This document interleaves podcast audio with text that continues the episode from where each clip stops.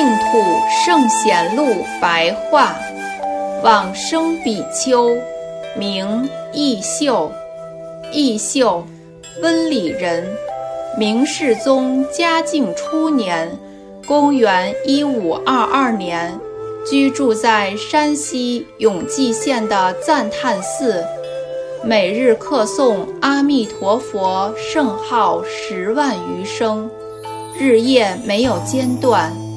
如是修行历时五十多年，他所经行的地方，地板的砖块磨出了凹洞，人们曾经尝试把它补平，但是时间久了又成了凹洞。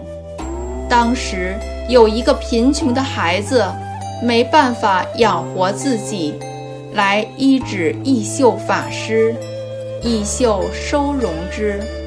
居住一段时间之后，此人有一些不好的行为，义秀呵斥他说：“你真是贼啊！”不久，此人果然约集了党羽，趁着黑夜袭击义秀。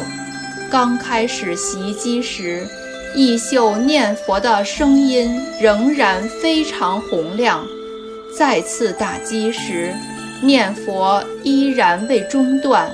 但是已经比较小声了，一直等到气尽，念佛的声音才停止。